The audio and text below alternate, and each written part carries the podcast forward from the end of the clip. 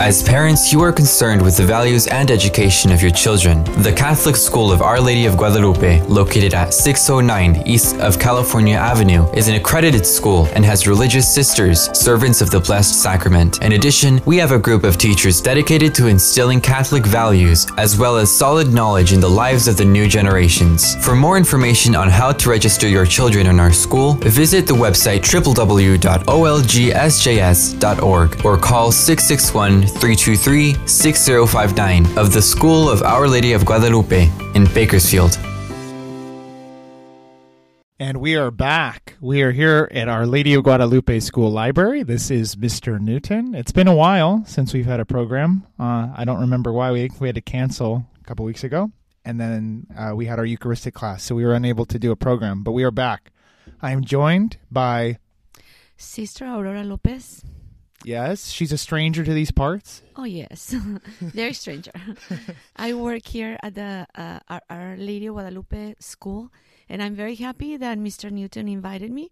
Actually, he he invited me a while ago, but for one reason reason or never. another, he, I wasn't able. But thank God I'm here today. No, thanks be to God. Um, before we start, I thought we'd do a short prayer and then we'll get going. In the name of the Father, and of the Son, and of the Holy Spirit. Amen. Come, Holy Spirit. Blessed are you, Lord God, King of the universe, King of all creation. Thank you for every blessing you've bestowed on us. Thank you for every answered prayer. Thank you for the gift of salvation. And thank you for the gift of this season of Lent.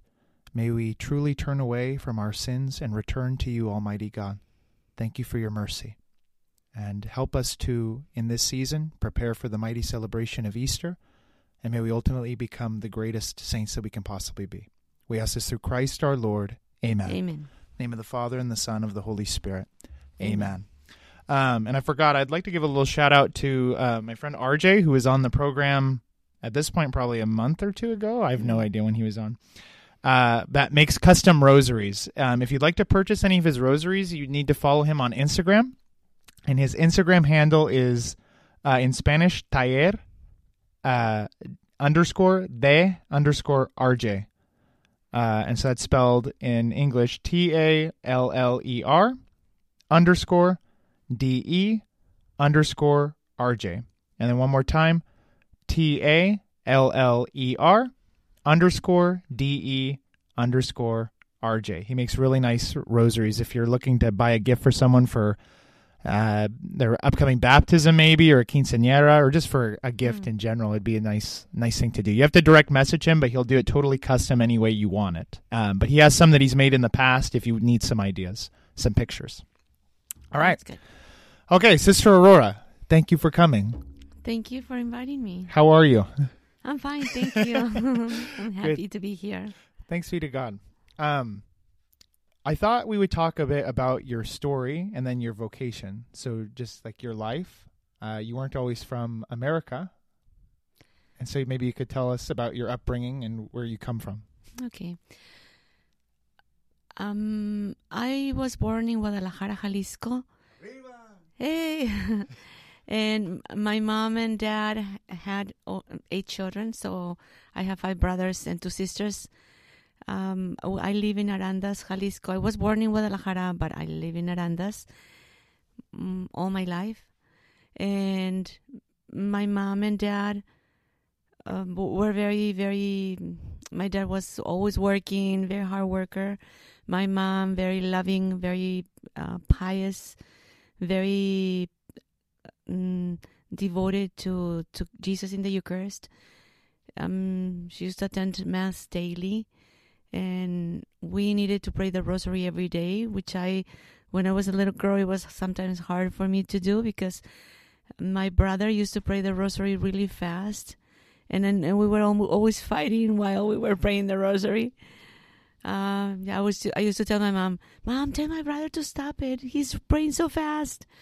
So, but yeah, but my mom was always, "No, let's pray the Rosary. We need to pray to Our Lady for for many blessings, and we need to give thanks to God by praying the Rosary." So at the end of the day, we did that. So I grew up uh, with a mother who was very uh, devoted to Christ, who was always giving us our, a blessing um, who said always, "Don't go to bed without um, telling Jesus to to to bless you. So make the sign of the cross every time you go to bed.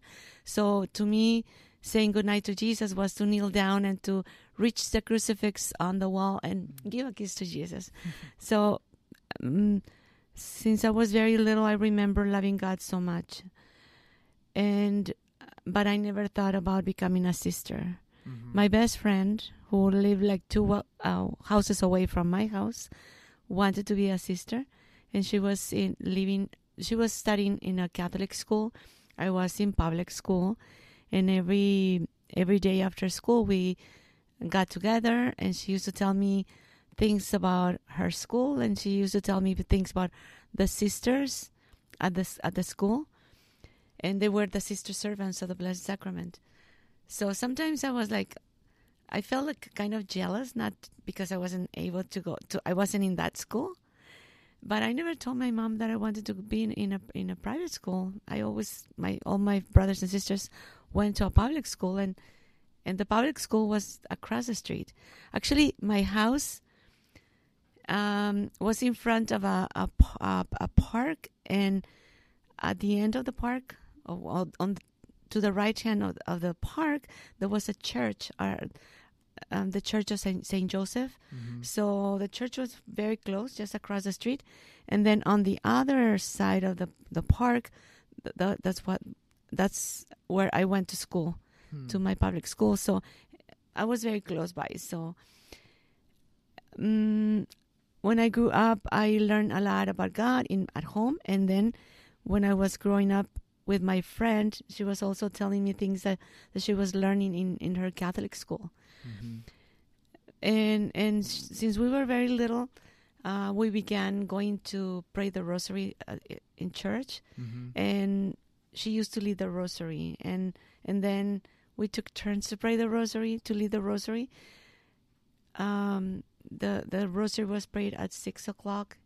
And so we began like going to church to pray the rosary. So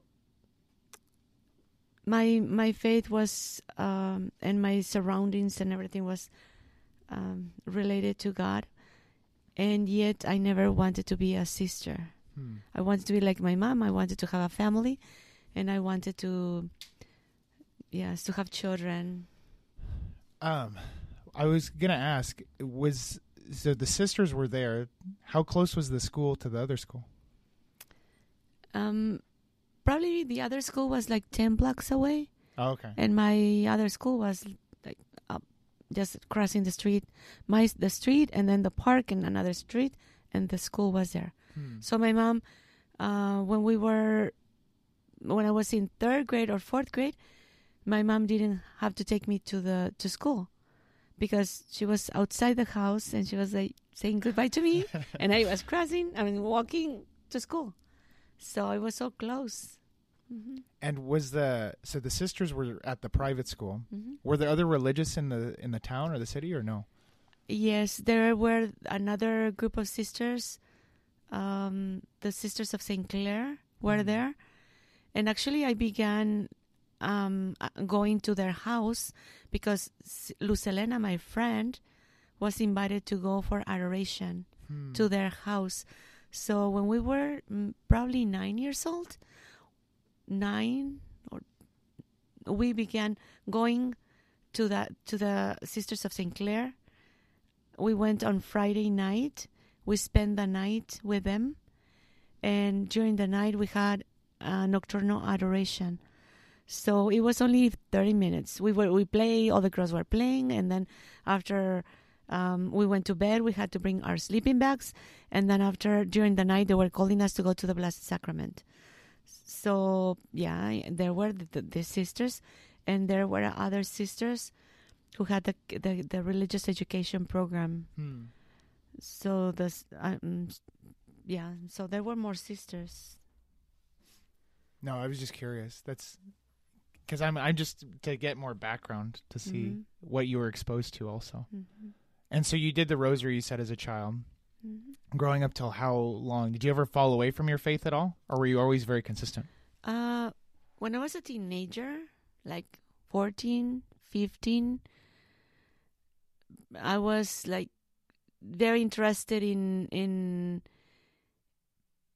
in going to to the park and meeting other friends. And and actually I, I there was a boy that I really like. And and yeah um, I mean I was not away from the faith. I was attending mass every Sunday but I was not as interested in learning my faith as much as I was interested in getting and being with my friends and and and having a boyfriend and yes So what at what point did you end up going to the other school?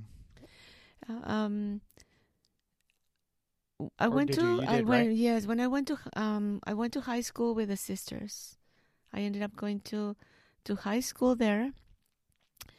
And and when I went there I I I met um, sister one of the sisters sister Deifilia. She was a very important sister who invited me to a vocation club. And Mm. on that vocation club, I learned a lot about the different vocations.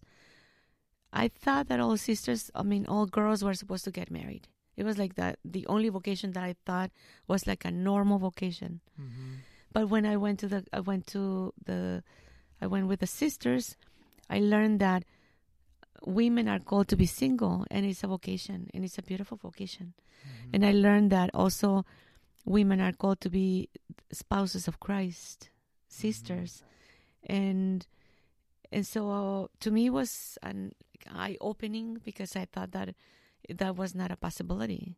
and I didn't even like that that possibility, but but it was good to know there was a a, a Another possibility. option, yeah. Yes, another option. And then I went to a retreat because they invited me to a to a retreat. After a year, I went to that retreat. I went to Guadalajara, where to the mother house, and that's where I l- learned that not only old people went to the convent, but younger younger people, Mm. and there were many young people, many young sisters, and that's where I began thinking like, um, like why are they here? Why, why did, did they give their lives to God? I mean, they are so young; they could do some other things. Mhm. So that's where I, and and then I saw them very happy. I was like, oh, that's beautiful. They are happy. They are following their vocation. Because I learned that God is the one calling you. It's not the one you choose in your vocation, but God calls you, and you you respond to that call. Mhm. And so that's where I began thinking. And then when I went to the retreat, the sister sisters had a lot of Bible verses, like posters on the wall. And I was like, I felt like God was talking to me. Every time I read a poster, I was like, like, come and follow me. And I felt like God was like piercing my heart. Like he was like talking to me. And and I felt like I didn't want to hear. I was like, what is that? Why, why do I feel like that? And instead of instead of feeling like staying with the girls, with all the girls that I went with the retreat, I went to to the retreat, I felt like I wanted to be in the chapel because I mm-hmm. felt like I felt so much peace in the chapel. And also there are there were sisters in the retreat who were asking the girls, "Are you planning to come to the convent? Are you planning to stay?" No, I like I don't want them to ask me. I don't want to come. But it it was like a it was a feeling like I I really like that, but I didn't want to be a sister. Mhm. I wanted to get married. I, I that was my idea when I was little to get Mhm. married. But um, at that retreat, I felt like my my life was not the same anymore, because when I came back, I was 16 years old, and when I came back home, I my I told my mom, I asked my mom, Mom, what about if I if I if I want to go to be a sister, if I go to the convent? And then my mom was like, Oh, I will be happy. Whatever you want to do, I will help you. I will support you. And then I told my dad, Dad, what do you think if I want to be a sister? And, and he said, Oh, that's crazy. No, no, no, no. That's that's not a good a good thing to do in your life. That's a waste of time, a waste of your life.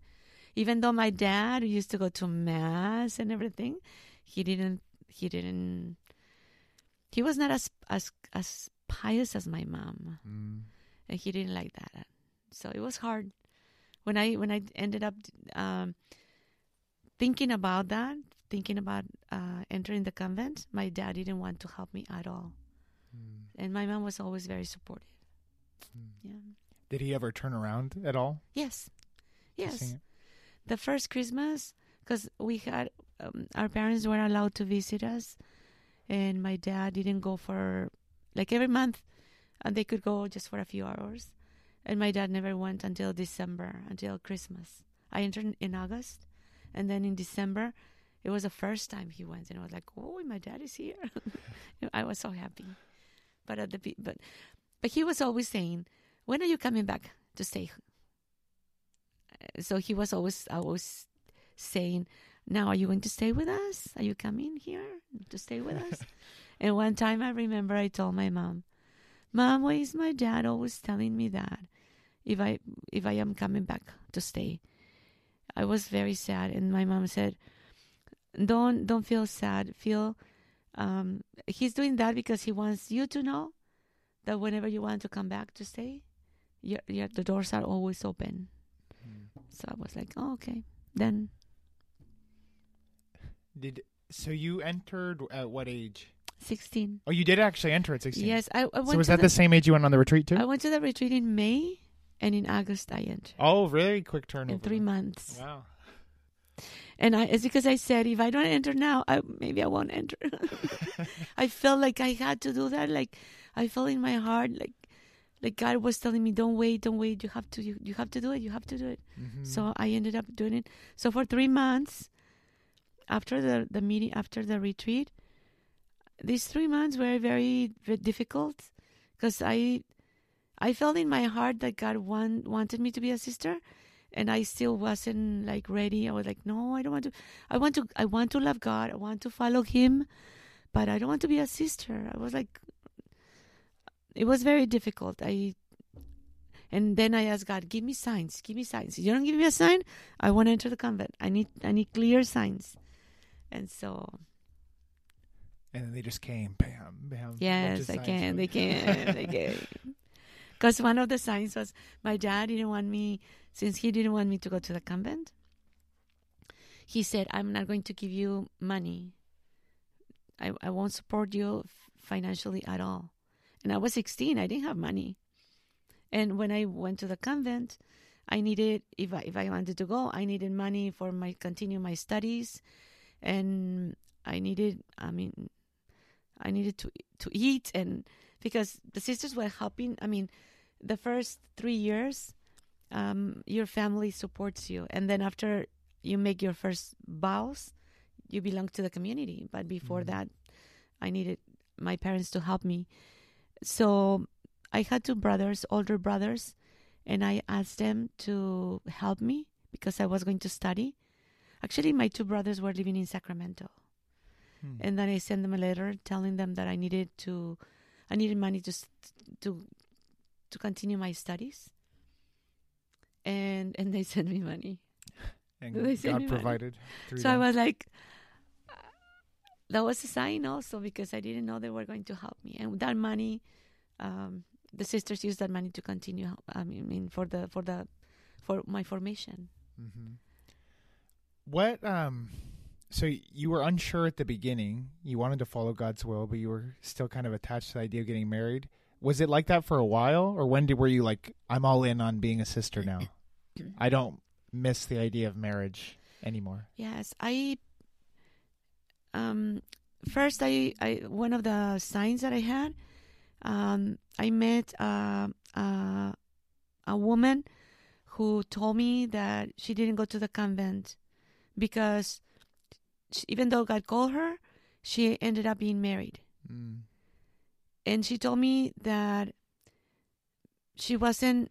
She was, and then her husband died, and she was waiting for her daughter to to be independent for her to enter the convent she told me that i took a bible class and and i didn't know her but um, for some reason she told me the sto- her story and at that moment i said that means that she had to follow god not not to follow not to be married Mm. and and I, I I felt like God was giving me that example of that lady for me to know that God needed to be the number one in my life. And so at that at that moment, it was like I felt like Saint Paul, like when he was when he that had this light, where he he heard God, Jesus saying, um, "Paul, Paul, why are you persecuting me?" Or uh, it was a, a very specific moment of conversion.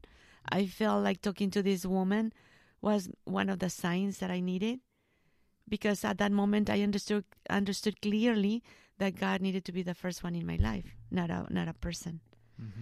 So, or or to or yeah, God's will, not my will. So at that moment, I felt so much at p- peace in my heart.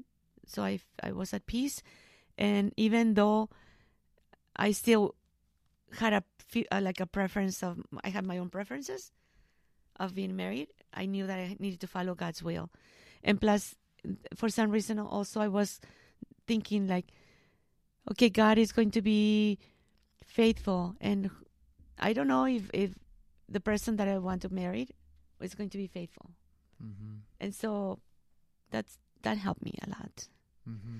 And and so when I entered the convent the first year, even though I, I knew in my mind that I needed to do God's will, and in my heart I wanted to do God's will, and the first year it was difficult because I was still thinking of that possibility. Plus, I I didn't tell you, but I had a, a, a boyfriend. Mm-hmm.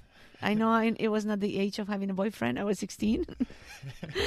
but um, yes, so so it was it was the, so when I entered the convent, I was still thinking like the evil one is always trying to remind us of things that we want or or things that are that are beautiful and good, but but it's not God's will. So I remember my my vocation directors told me whenever you are thinking whenever the you have temptations in your life just mention the, the name of jesus. Jesus i trust in you. Jesus i love you.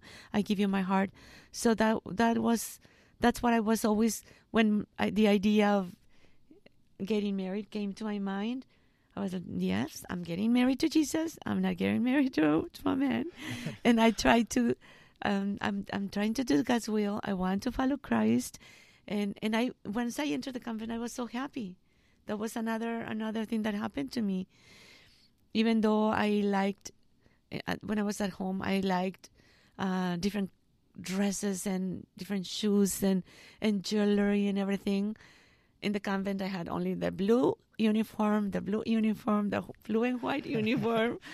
I felt happy. I didn't need anything else and even though I, I, I, I, be, I missed my family, but a little bit, not that much, because I had another family. I have a, I was living with a group of sisters mm, who celebrated birthdays together. Uh, we ate dinner together. We prayed together. So I never felt alone and like longing for for my family. And so I, I think little by little I I became very convinced and very happy that that was my vocation. Thank you for sharing that. hmm How um how often I guess I don't or maybe break down how your formation worked and then how often you kind of briefly mentioned it but how f- frequently were you able to see your family? Uh, um, I was an uh, postulant when you're when I was an, a postulant. I was able to see my family once a month. There was a Sunday where they able to come and visit us, and just for a few hours. And then when I was a novice, uh, we didn't have. We are novices for two years, and during that time, our family, um, there were like special occasions when they could come and visit us, and then, and then when I made my first vows, I was a, a, a profess, a newly professed. So, and I spent two years in information, being a, a professed already, but we were still in in a, the group of sisters. So basically, there were a postulant, pa- postulancy one year, novitiate two years, and newly professed two years. Before is and that's before taking the final vows. And then uh, and then you, we had to renew the, the our vows for one year, for two years, Hmm. and then on the ninth year is the final vows. Oh, okay. And you could technically delay that. It's just that's when it's open, and then you petition for them, right? yes, yes. Yeah. Uh, there, there- if there is a need to to to stay stay, stay one more year and as as a uh, to renewing the vows. Mhm. But if you are ready, yes, nine years. Hmm. Which of the vows when you came in were the hardest to to actually follow? I guess. Uh, taking the the perpetual. vows. Yeah, well, you're just taking the vows, or maybe even when you started doing it just for a year, where was the most difficult practically, or for you? it was it was actually when I was I was when I was thro- 33 years old. Um, I was living in Sacramento Mm-hmm. because then later on they transferred me to the United States, and then I began uh, learning English and learning um, the basically the communities in Mexico and in the in the United States. Um, we do the same thing because we are sisters. We are we pray together. We we are a family, but but there are maybe a few different things the way we work in school, the way we but basically it's the same thing. So when I came to the United States, um, it was difficult for me. Um, well, that was one before going to Sacramento. It was difficult for me to come to the United States Hmm. because I never thought that I was going to be transferred here. For some reason, I always thought about um, there is a place in San Juanito, Chihuahua. One of our sisters went to our when we were in formation, and she told us about, about San Juanito. It's a it's a missionary place um, with a lot of. Um, um, I mean the, the the way they live there is um, they the Tarahumaras is a is a group of indigenous people. Mhm. and so they told us beautiful things about this community. And and for some reason I wanted to be in a missionary place like in a place that it was very uh, I don't know with a lot of needs. And so when they transferred me to the United States I was like oh I will never go to San Juanito. So I I, I wanted to be in like in in this um, poor communities very very poor communities. And when they transferred me here i was like i it was i never thought about coming here. And then it was funny something that funny or god, god has a good sense of humor because in mexico i used to i used to be oh uh, um play uh, in when i was in secondary school and in high school i used to um compete uh, on speech classes on uh, um yeah i was i was supposed to give speeches and i for several times i won the first place. I was very good in giving speeches and public speaking so when i came to the united states i was like i, I had to learn english i learned english in, in in secondary school and in high school but i was i just study english just to to pass the test because i was not interested in in very much in learning English. So when they transferred me to the United States, I was like, no. I was like, oh, what, what are they they, they doing to me? I'm not getting married.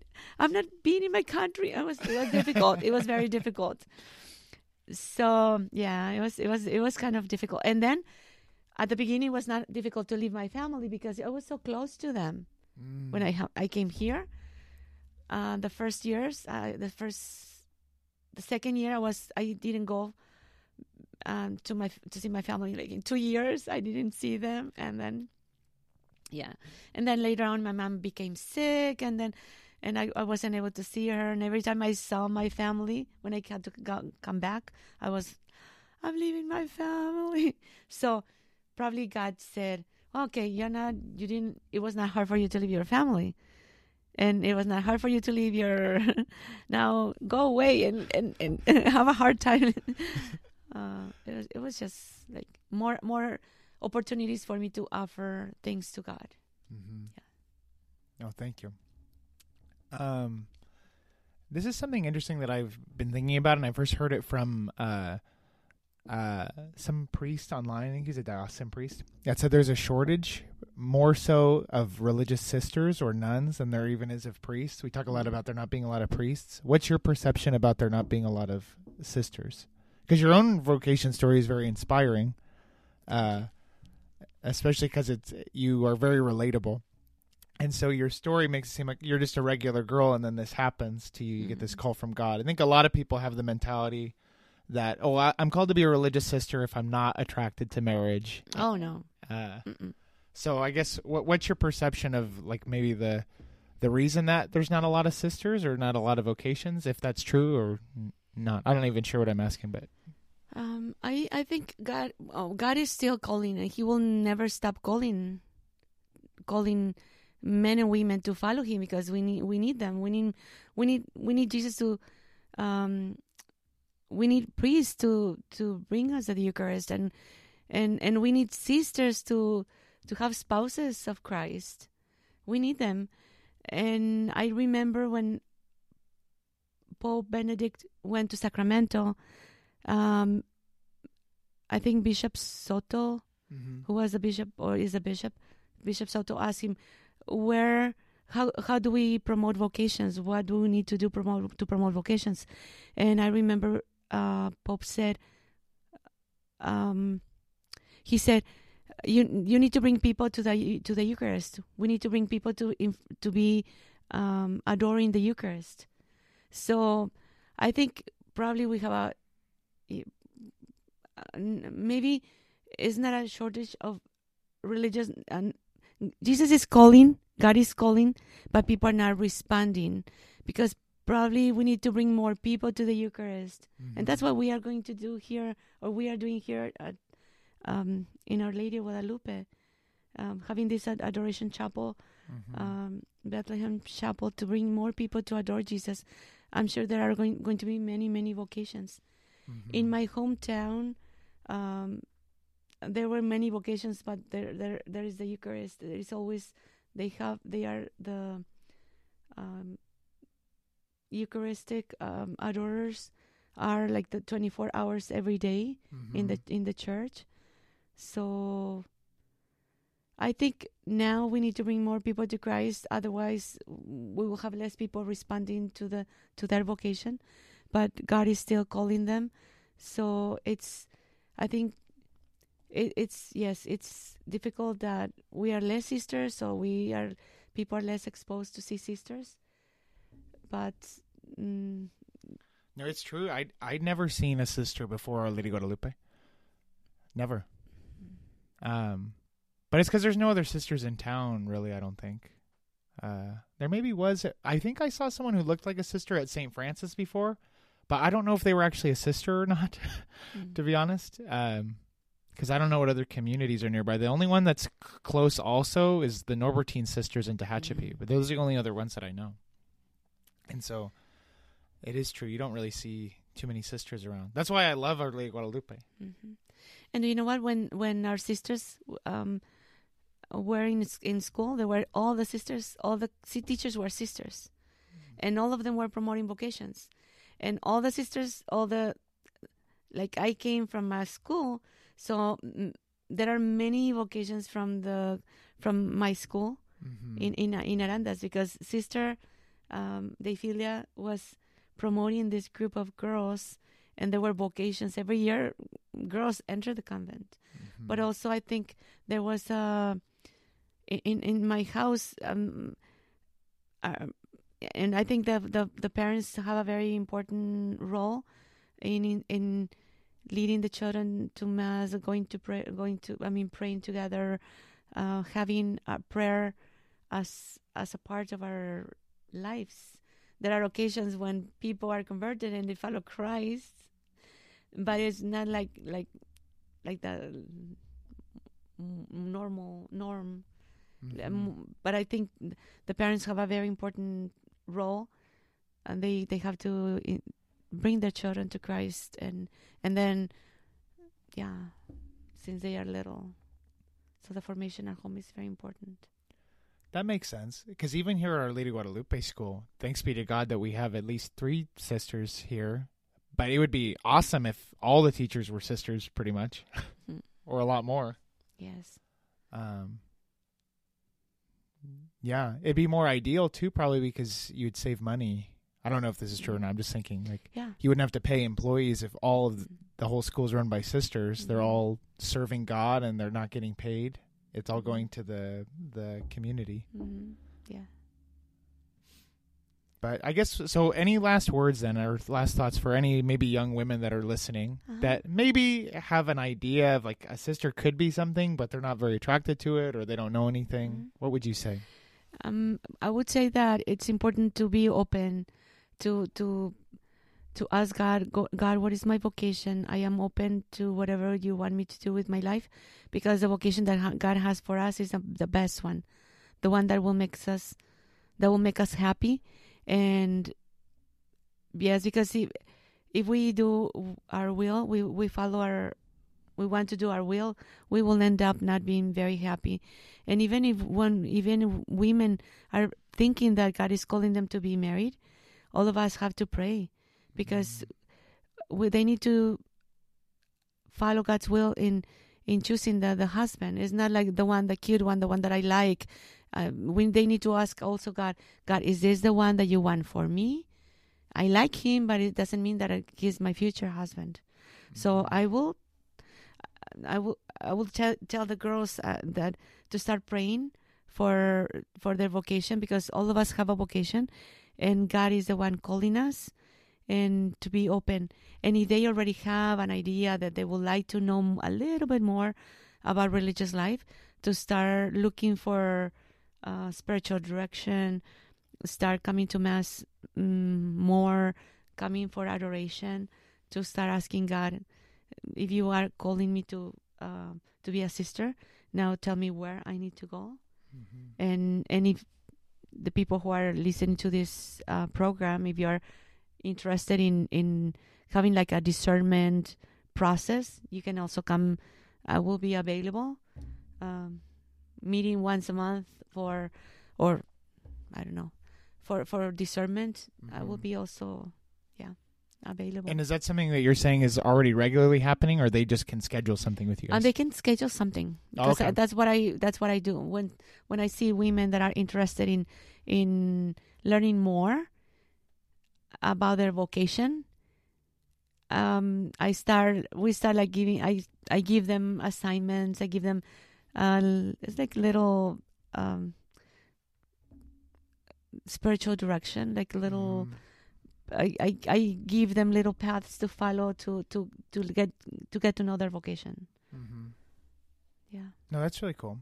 Mhm. And and so you would just meet and you would kind of guide them a little bit, Mhm, or or mhm. just answer any questions that they might have. Yes, yes, because sometimes um, I know people that uh, women who are married and tell me that when they were young they had so many questions and that they were interested in in in religious life, but there was nobody Mm-hmm.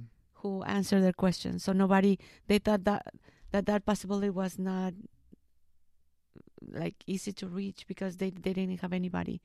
I know right now because of media they have so many possibilities of looking for communities and and even asking them, writing them um, their questions. Now is much easier, Mm-hmm. but still, the, the, if you get a chance to talk to a sister, it's much easier. Mm-hmm. It's better. And better too. You get a better sense. Mhm. No. Well, thank you for joining, sister. I don't think we can end yet because Mr. Ayala's not here, and I don't know how to turn the radio program off. Oh, okay. So we will keep talking as long as uh, you're available. oh, okay. Do you have to leave or no? Um, probably yes. I need to go and pray. I can just stay after, and I can just talk to the the lovely folks here. okay, I just want to mention something. Uh, some people, some people think that we sisters are single and do not have children. What do you think? Uh, well, I know. I think what you're gonna say. Okay, but what do you what do you think? What what do you used to think? Oh, what I used to think? That's what I would have basically said. It's almost like uh, you're just like living a miserable existence, I guess. Totally Mhm. contrary to human nature for Jesus, I guess. Mm-hmm. But you're gonna be just all by yourself. You're gonna be alone, and hmm that's it. yeah. Now I think the complete opposite. But back Ah. then, I thought of it like that too. Like, oh, could I do that? I like. I want kids too much or I want to have a companion or something. Uh-huh. Uh, Mm. And then I realized, no, wait. And this is, correct me if this is not what you were going to say, but basically, if you're religious, you're going to have way more children than if you Mhm. if you were married, Mhm. and they'll actually be your, your children more for real Yeah. because spiritual is more real than the material. Yes. Yes. uh, and you're not going to be single because you're going to have the greatest spouse that there is, which is Jesus. Yes. And this one, I don't know if you've heard this before, but this really got me or hit me hard when I heard it from somebody. Can't remember who told me this, but that basically, if you are called to religious life, it's basically God saying like, "You're so special to me that I want you all to myself. I don't want anyone else to have you. Mm. You're mine." And like you're the how special you are to God. Mhm. Yes. yes. Yes. So hopefully that's what you were going to say. That that's what I wanted to say, so I don't have to say it anymore. Because yes, um, there there was some moment in my life. Uh, remember that I told you that in Sacramento that I said something about Sacramento. Um, I was 33 years old, and and there was a point uh, on my in my life when um, when I be, I re, I realized, oh, I don't have physical children, and I'm getting very old. I don't have, I don't have children. It was like, and and this happened because um, in church there was a, a little. I mean, there was a couple, a young uh, couple. They were boyfriend girlfriend, and then they got married in the parish, and then they have their first baby, and they were in front of me, sitting down in front of. They they went to the to the um, 5 p.m. mass, and we sisters went early in the morning, but once in a while, uh, we went in the uh, the to the 5 p.m. mass. So that day they were with their baby, and they were looking at, at their baby, and they were like melting there. And then, and then I was looking at them, and I was like. I don't have babies. I don't have babies to to carry, to hold, and to, and and so, and then I remember that day. It's just like it was like a moment of grace because I realized, um, once again, like many other times, um, my children are spiritual, and I have this opportunity of seeing how beautiful marriage is, how beautiful it is uh, to give yourself to to um, to a husband um, and, and, and to have the fruit of your love is your children. So at that moment, I was once again thinking, Lord, I had this beautiful gift. I had it, and I gave it to you when I was young. I was 16 years old when I gave it to you. And now, after so many years, now I'm 33 years old, and I give it to you once again. so it mm. was a, a beautiful moment where during the Mass, I was like, this is so beautiful. But then I had the chance to offer up, offer it up again to God. So yeah, And thanks be to God. yes, yes.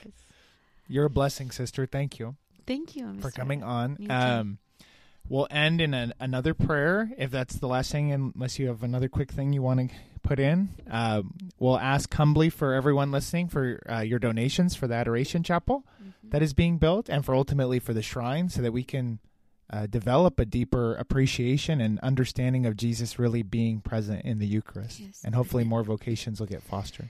Yes, and also I want to invite all all parents, all the parents, and and yes, children, teenagers to pray for vocations. And I always ask the parents to pray not for your friends' vocations, not for your other people. Pray for your sons and daughters, because they they are the ones who need to to to listen to God, and and it's so beautiful to to follow Christ and to have a. I remember my mom used to say, "I'm not I'm I'm not worried about my daughter, my sister Aurora. I'm always worried about my other son, my other daughter, my other, but I, I'm not worried about her because I know she's going to be fine because she's blessed by being in the spouse of Christ. So, um, some I know sometimes parents don't want their children to be sisters or priests because they want them to have children, but it's they they they have a, a greater family um, a, a, bigger one. My my mom and dad don't have just one sister Aurora, or and, and I mean, and seven children, seven other children, but they have mm, 600 sisters that are their their children. So please parents pray for for vocations. We need more sisters who are devoted to Christ who spend their lives to to serve and to love Christ in the Eucharist and and also we need more priests to bring us the Eucharist. So yes, Oh, that's what I want to say. Awesome. Thank you so much, sister. Mhm. And we'll end uh, in the uh, Dear Mary and Joseph prayer that we say at Mass. Okay. In the name of the Father, and of the Son, and of the Holy Spirit. Amen. Amen. Dear Mary and Joseph, holy spouses, as a phase of construction for the shrine of Our Lady of Guadalupe, co patroness of the unborn, please guide us to prepare a chapel for perpetual adoration of the Blessed Sacrament, in imitation of your first adoration of Jesus in the manger of Bethlehem. Amen. In the name of the Father, and of the Son, and of the Holy Spirit. Amen. Thank you once again, Sister Aurora, Thank you. and God bless you all. Have a great rest of your evening. María, llena de gracia, y José, hijo de David, honor a ti, Madre de Dios, y a ti custodio del Redentor. Eterna alabanza al niño con quien formaron una familia. Jesús. Santos esposos rueguen por nosotros pecadores, por nuestras familias y comunidades ahora y en la hora de nuestra muerte. Amén.